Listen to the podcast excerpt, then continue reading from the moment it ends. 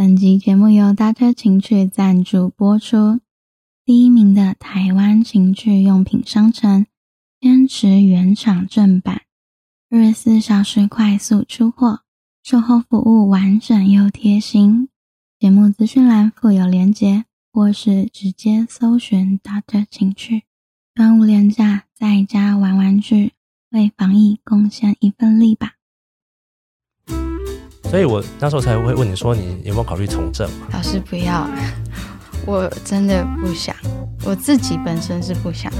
八字中煞印相生的人，他是属于古时候做官的命。陈水扁跟蔡英文都是属于这种八字啊，你是说都是属于七煞哦七煞，对啊，他们都是七煞，所以他们做事都很不讨喜啊。八字版本的自我介绍，我请来的老师是之前在深夜保健室合作过吴尚义老师，他是台湾命学研究中心第二代传人，另一个身份是资工硕士，从小跟着父母潜心研究命理，加上电脑科学的逻辑训练思维，使得吴老师以独特且深刻的角度解说八字。我们欢迎吴老师。大家好，我是吴尚义，高尚的尚，易经的易。YouTube 上面搜寻吴尚义就可以找到我的频道喽。那想要先请老师介绍一下八字是什么样的学问呢？那这八个字各代表什么？其实八字就是代表你的个性。哦你觉得你很了解自己吗？很多人看完八字之后，他会发现，原来他有一些甚至他自己不了解自己的一面哦。其实八字就是你的性格，然后大运跟流年就是外在环境对你所造成的影响。也就是说，我们经常会说人啊，好运坏运啊。当外面有一个风浪过来的时候，你是一艘船，你会晃还是会继续往前进？会跟老板发生冲突，还是会发生什么是非？其实它都决定于你八字的结构，也就是你的个性。哎，跟以往认知到的不一样。对大家以为的八字就是八字重，比较不会遇到鬼啊，对，其实那个八字重的八字跟这个八字是没有相关的啦。是不一样的八字吗？所谓的八字重根本就不是八字，那个东西可以说是一个民间信仰啦。哦，那就是在庙里面的那种民力会写的嘛。之所以会广为流传，原因是因为它简单。嗯，对，但是逻辑越简单的东西，它就只是一个参考性。换句话说，讲到这边，你就会知道，嗯，八字是一个逻辑很复杂的东西。对，光是字面上就会看不太懂了。所以，你觉得你很了解自己吗？自认还蛮了解自己的，那你要不要说说看你认知的自己是什么样子的人？我自认是善良、正直、自律，不懂得夸奖别人，然后亲密关系的表达比较弱。这些就是八字中七煞比较旺的特色哦。哦正官七煞在八字中都是克自己的东西。好，譬如说家存，你的八字日主是甲木，OK，它就是一棵大树嘛。然后七煞就是旁边的庚金，还有下面的申。啊、以及日柱下面的那个申，这些都叫做七煞。旁边那个酉，它也是金，它会来帮助七煞。所以我有很多个金诶，不只是很多个哦，八字不是算个数的哦。很多人在教算八字是在教你有几个什么东西，事实上这是错的。哦，那要怎么算？它还要再加上很多因素，比如说第一个因素就是季节，夏天是火旺的时候，冬天是水旺的时候，春天是木旺，秋天是金旺，那我应该算夏秋天天吗？秋天哦，农历七月已经算秋天了。已经算秋天了，对。所以说，这个金的力量不是你所看到的这四个而已哦，它还要再往上加哦。这个八字的金的力量至少占了全局百分之六十五到七十哦。六十五到七十，也就是说呢，七煞所代表一些特征，譬如说，七煞本身就代表谨慎啦。官跟煞是一种权威，但是所有的权威背后它都有压抑。嗯你想管人，你就一定会被人家管；你想要去当主管，你就一定要做的比别人更加严谨、更加自律。这就是七煞的特征。所以，就像你刚刚说的，你是一个重视细节的人，重视别人看法的人。并不是一个反应快的人，嗯所以我们比较不擅长于临机应变或是临场反应。但是要求完美这一个点，它不但是会对自己造成压力，它同时也会对周边的人造成压力。所以你是不是记得在深夜保健室的时候，我跟你讲过，其实你是一个拍到顶的人。我是啊，我都觉得我的员工很可怜，跟我合作伙伴更可怜。所以通常这种人会认为周边的人都叫猪队友。这边要插一下话，如果以客观的角度听到这一段，这个人他七煞很旺哦，要求很多，那他能力跟不跟得上呢？这就是一个问题，就是所谓日主强弱的问题，以及用神强弱的问题。我们来看，回到这个八字哈，呃，很旺的金要去克木的时候，我们要怎么样去救这个木？我们要有一个力量去把金的力量减弱，并且去把木的力量加强，这个力量就叫做水。因为金会生水，水会生木，所以水可以泄金的力量来生木，这个水叫做印。嗯，其实这就是八字复杂的地方，因为八字很讲气这个东西，它不是只讲形，形就是算几个。那气，比如说你看到，哎，这样看起来是不是有四个水呢？事实上，那力量是完全不一样的。所以这个八字它叫做煞印相生，那更精确的讲，它叫做煞旺用印。所以哈，这也要破除一个迷信，就是说，很多人会说八字中缺什么要补什么，就是八字中哎没有火。对，我的八字没有火，金木水火土，我一个火都没有。呃，并不是五行都有叫做好，他就好像一个人，他少林派也会，武当派也会，峨眉派也会，他什么都会，他就变成什么都不精，那叫做无属无技而穷。在《滴天髓》，《滴天髓》是古时候一本八字的经典著作，它里面有一篇叫做《清浊论》。什么叫做清？什么叫做浊？清就是一个八字，它有一个精神所在。我们想哈，八字它是一个圆饼，它就是一百分。如果我希望我这个八字什么都有，那就会变成什么都只有二十分。那如果我这个八字呢，它的力量非常集中在某个上面，譬如说你的八字七煞占了六十五分到七十分，印占了二三十分，这时候会去追求正义，追求正确。所以五行具备的八字，它并不是好的八字。他会反而让这个人缺乏一个鲜明的个性，或是缺乏一个专业的技能。所以说，如果一个八字它的五行偏少，它只要结构本身是好的，它都还是一个很好的八字。所以，水是你八字的精神所在，要善用印的智慧。印就代表高层次的思想啊，代表更好的产品啊，代表说我们要做的产品有理论基础啦，或者是有医生的背书，或者是有某个研究单位的研究报告等等。它也代表更高层次、更好的产品。那也代表一个长远的规划，也代表缓慢的十年磨一剑。其实这个八字它代表一个含义，就是说你认知的你自己都没有错，但是你可能不知道你的七煞有这么强。换句话说，你是个严格要求的人，但是你不知道你的严格到什么程度。我还蛮克制自己的啦，因为发现我如果火力全开，贵人会离我远去。没错，这个印就是贵人，印也是一种缓和，印也是一种更高层次的思考。如果说能够借由这个印的力量，它虽然会让我们的七杀力量减弱，也就是说让我们自我发挥减少，但是它却能够让我们能提到更高的层次。那我要怎么去以印为用呢？哦，所以印为用，它就很多意义了。第一个，印也代表学问，读书。啊，所以说让自己有一些更高层次的学问，这所谓硬的读书哈，不是说去读一些现学现卖的东西哦，他读的是一些更加是属于理论性。我就举个例子哦，什么叫做硬哈？我在二十几年前读研究所的时候，那时候我读的东西叫做 data mining，然后那时候大家都说你在读什么东西呀？但是 data mining 到了现在，它叫做大数据。二十几年前是一个非常没有用的理论的东西，到现在变成非常实用的东西。所以硬就是一个二十年后会用到的东西，或者十年后会用到的东西啊。可是这样不就要预测二十年后的大趋势吗？其实二十年后会发生的事情，现在在大学里面都有了。所以我的一个想象哈。这个东西会不会就是说，它是一个知识性的东西？比如说，你现在想做 podcast，那是不是应该要有一个知识性的内容呢？这个可能就是硬的作用。那如果说自己本身没办法想到这些的话，是不是身边就应该有一个硬比较旺的人来帮你？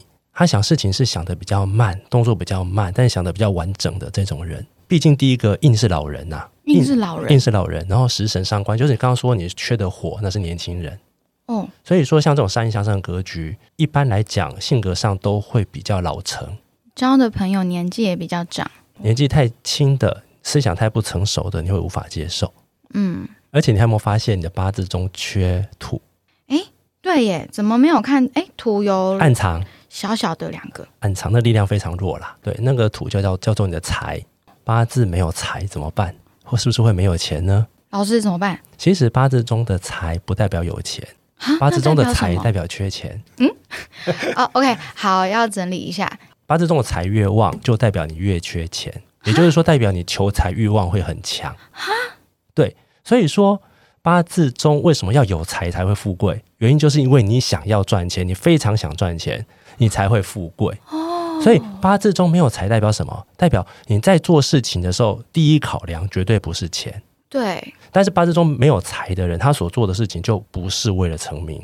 但为什么命运的波澜把我推上一个有一点在赚钱地位的位置呢？其实八字中的官跟煞是贵气，贵气代表的是名声，而不是代表钱。所以像这种八字的人，更重视自己的名声胜过于钱。可是这样不就很委屈吗？呃因为这个八字我又没有很在意钱钱，可是我又被推往到有名的地方。对，所以我那时候才会问你说，你有没有考虑从政嘛？老师不要，我真的不想，我自己本身是不想的。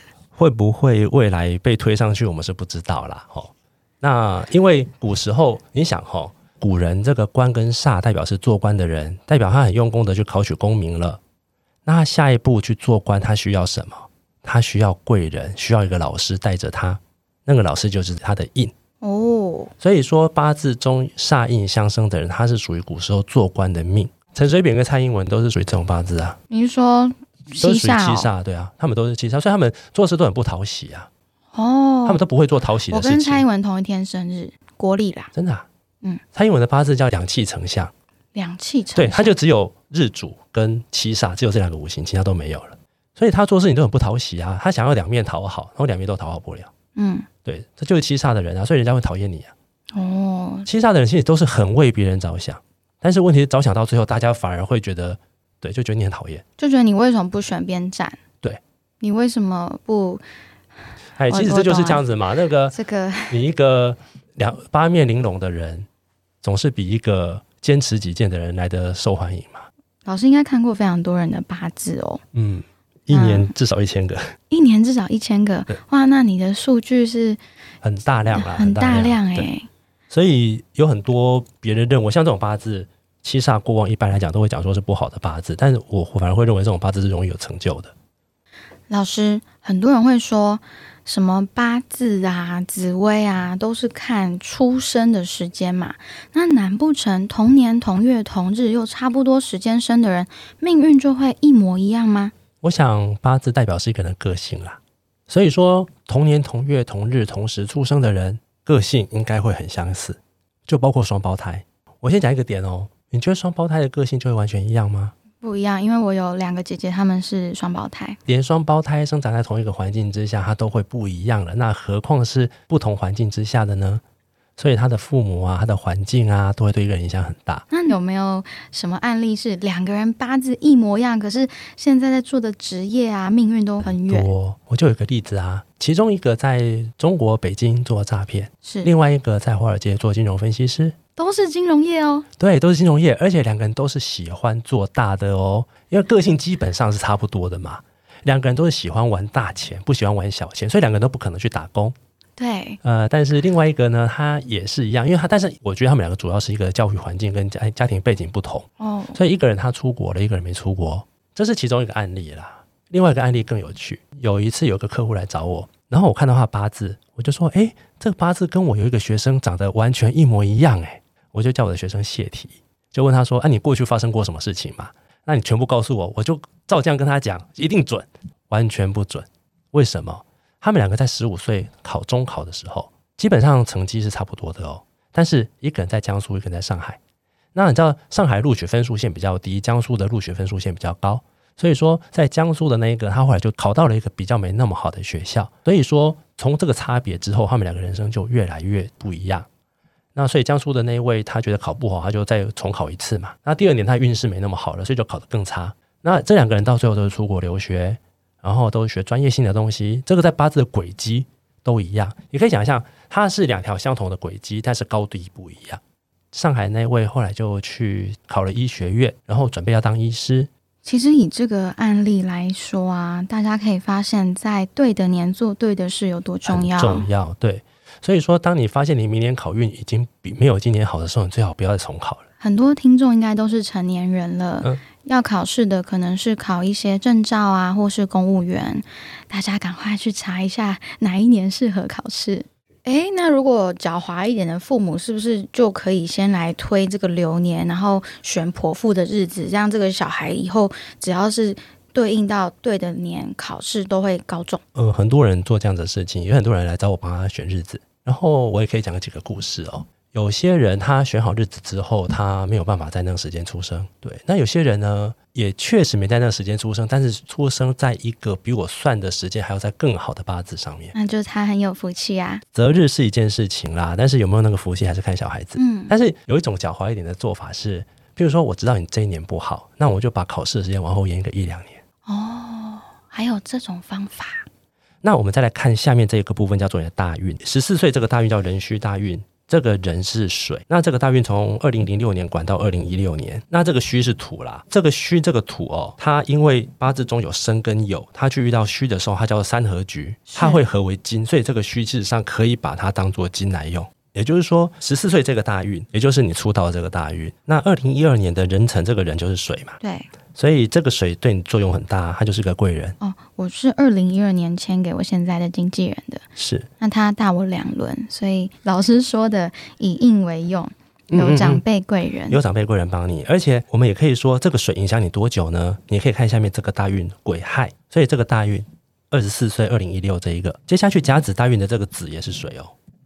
所以我就一直水水水，这个水代表一路上会一直有贵人，会有年长的人带着你，所以印也是一个年长的人嘛，对。他思想比较成熟，然后当你在发脾气的时候，他会啊就算了，把你包容下来，有吗？就是康姐没有错，通常硬会有这种特征，然后硬的人哈、他个性会比较坚持他想要的东西，但是他不会跟你吵。我是不知道康姐的八字，但是她应该表现出来是这样，这样子的人就是对你有帮助的，这就是有以硬为用。所以很多算八字的会说啊，你八字应该要用水啊，所以你应该要泡在水里啊，你应该要多喝水啊，真的吗？会这样啊？嗯，或是带一些黑色的东西，比如黑曜石啊，这应该开运常听说。小物，对，很多人会这样说，事实上那些都没有用。那什么是有用的？有用的是找一个印，对，来帮助我，对，找到对的贵人比较重要。没有错。还有包括自己心态上的调整，譬如说，我们就知道八字中七煞比较旺，七煞是一个正义感，所以我们刚刚讲说八字中没有财，代表你不是那么在乎钱，你做的任何事情，其实我相信都不是为了成名，因为这是七煞旺的特征。其实，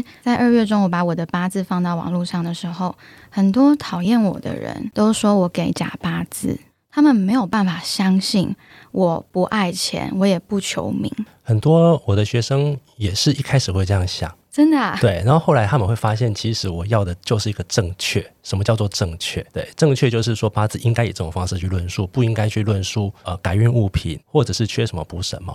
我在做的所有事情都一直是以这个为出发点。嗯，我一直在问我自己，就是说我为什么要一直做下去的原因，其实就是为了要做一件正确的事情。但是这种人有一个缺点，就是反应慢。嗯所以当下遇到一些状况，会不知道该怎么反应。在当时我看到 事情的时候，哈，其实那时候我还没有很关注你，我只记得。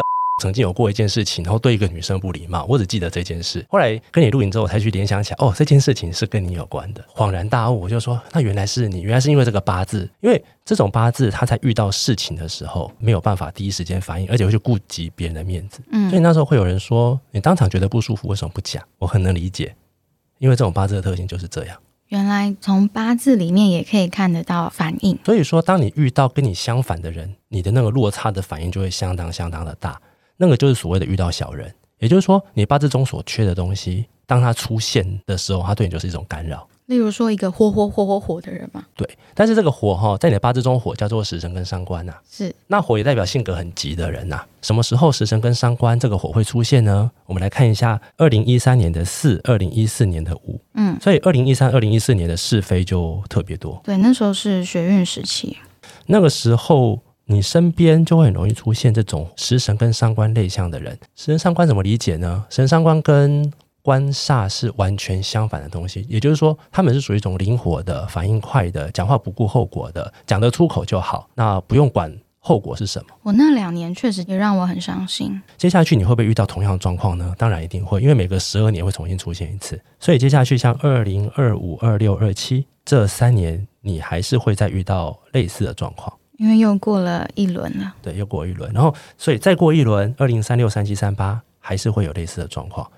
那我个人的看法，人一生不可能一直顺利，因为五行它会循环，所以你不喜欢的事情，它会一直来找你。这个在佛教里面叫做怨憎会。怨气的怨，面目可憎的憎，交汇的会。那怨憎会就是你不喜欢的人，他一定会来找你啦。为什么一定会来找你？因为五行它就一定一定会循环。是怎么办呢？所以佛教里面就说，这就是让你修行的一个过程。可是我怎么觉得我每一年、一年四季、每一季都在修行呢？其实应该这样讲哈，如果说遇到金跟水比较强的年份，或者是木啦哈，金水木出现的时候，你一般会觉得比较顺利啦。然后遇到火跟土，一般来讲对你会比较不好。其实我们回顾一下过去哈，譬如说像二零一六、二零一七丙申跟丁酉，虽然那时候也是事情很多，但是大体上并没有造成很大的负面效果。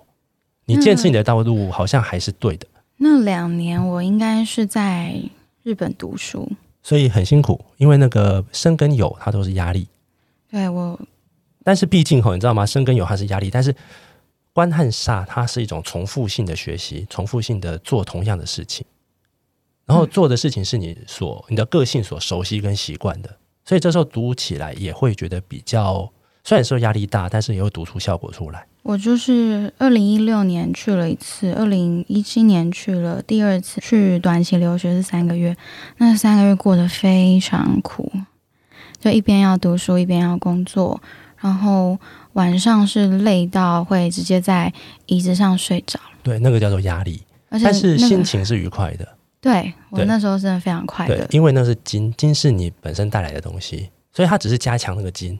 嗯，对，但是那个金也不能加强到太过哦。加强到太过的时候就会出问题了。所以什么时候金会太过，你知道吗？什么时候？你看你的第一个大运辛酉，辛酉哦，那个酉就是金，辛也是金。对，这个辛酉这两个金，它就是去加强你的七杀，这叫做童年过得不好，就是壬戌这个大运。所以壬戌大运，我会说你在丙戌年，就是二零零六年这一年，应该是不好。这应该是国中的时候吧？那时候应该是我妈刚罹患胃癌的时候。嗯。就会有一些事情让你烦恼了，而且那时候一定会影响到读书啦。对，因为那个土去克了水，水是印，印是一种学习，所以当这个土去克那个水的时候，也会会影响到学习。然后，但是到丁亥年跟戊子年，就是说可能是国三到高一的阶段，可能那时候还是稍微有点读点书，因为那时候亥跟子都是水，嗯，所以这时候会让你稍微学业成绩会再拉上来。但是像老师帮我排的这个大运啊，虽然说啊。童年这一串，童童年是你最差的时候了，其实后面越来越好。但我觉得也不错，因为都过了。呃，对，其实我们会说哈，如果要娶一个老婆，你应该要娶她童年是走这种官运的，要娶童年辛苦的。对，因为他会比较懂得体贴人。哦，是这样，没错。如果是一个童年都一直是很好命的人，他通常长大之后会很理所当然。但是他们的流年就可能会在二三十岁、三四十岁遇到最差的那个流年。对，因为人不可能一辈子都走同一个五行。哦，那我我这样看起来，虽然童年辛苦，不过也不错啊。后面不错啊，因为你从第二个大运之后，呃，其实主要我认为是从二零一二年啊，嗯，之后这个运势遇到水跟木，对你来讲都是好的。而且你看那个甲子大运的这个甲也是木，乙丑大运的乙也是木，对不对？嗯，丙寅也是木，卯也是木，也就是说，这都代表一路上一直有人在帮你。对对，那但是这个帮哈，我们会讲说，它也是一种压抑，它也是一种团队合作。你知道高速公路为什么会塞车吗？如果没有车祸的状况之下，为什么？因为车子越多，速度就越慢。嗯，这就代表什么？团队都是乌龟。那所以说，团队里面就需要 compromise。所以，因为这些妥协，结果会让团队变慢，会变成决策，它不是一个一百分的决策。团队越大，你所需要做的妥协就越多。这件事情明年就会发生。我今年已经在发生了，明年会更大。所以明年有可能，你看哈，明年是人寅跟癸卯，对不对？明年是人寅，二零二二，今年是辛丑。嗯，明年人寅，后年癸卯，这个水跟木都代表团队的加大，所以是带。代表你有可能会有更大的公司签你呀，或者是你会这个东西就绝对不是独当一面哦，而是借由别人的平台让你自己变更好。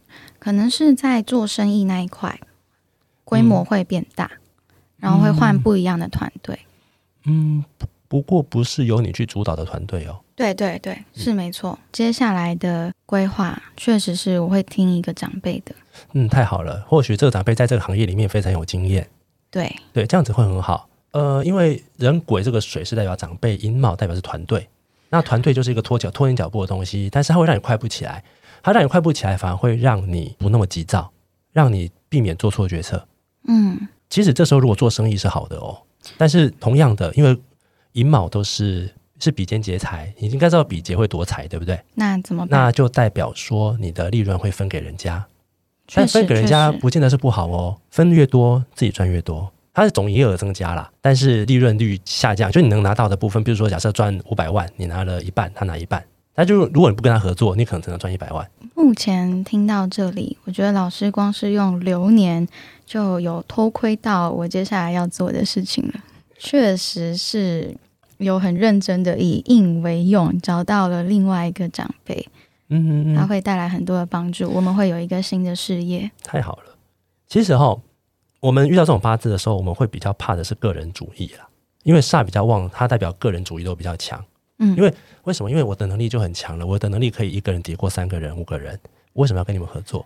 哦，但是如果能够自己的思想能够改变的话，尤其是你在应运里面有这样子的改变，我觉得是对人很好的事情。啊、我自己的经纪人他带我这么多年，所以我很清楚的知道，我去信任一个能力比我好的长辈，绝对是轻松的，而且我也可以帮助到他，然后他带领着我。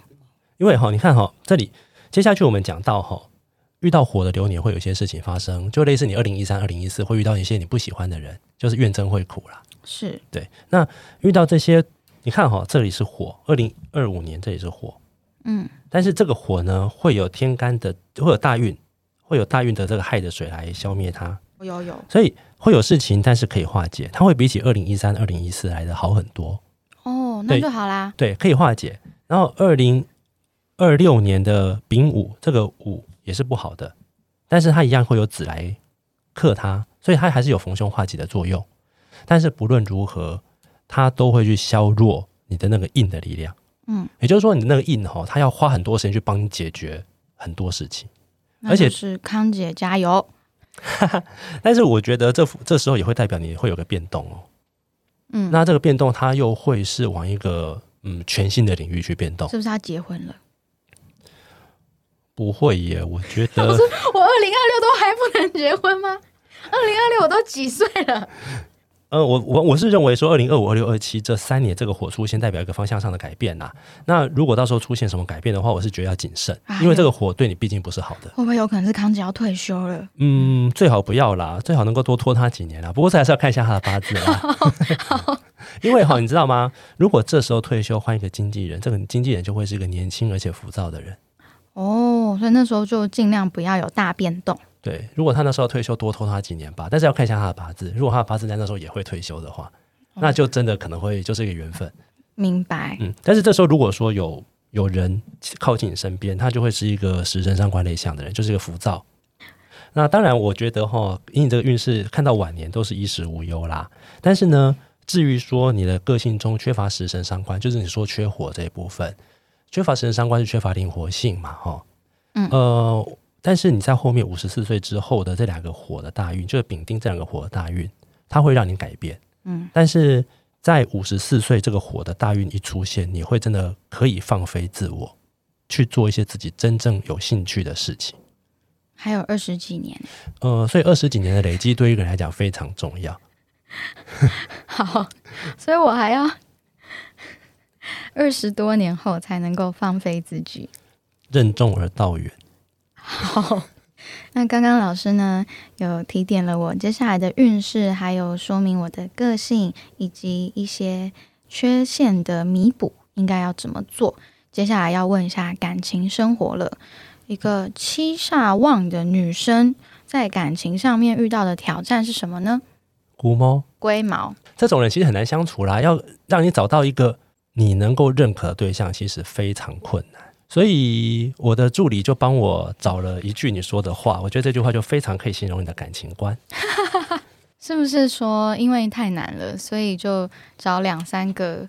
通常这种人自我要求很高，能力也很强，所以说他也会希望他另外一半跟他一样努力，跟他一样认真，每一个都能够补你一点，但是每一个都不能让你满意，所以要很多人才能够让你满意，所以这就是造成婚姻不容易的原因。然后以我现在的状况，也很难去实行开放式关系啦，所以我已经认命了。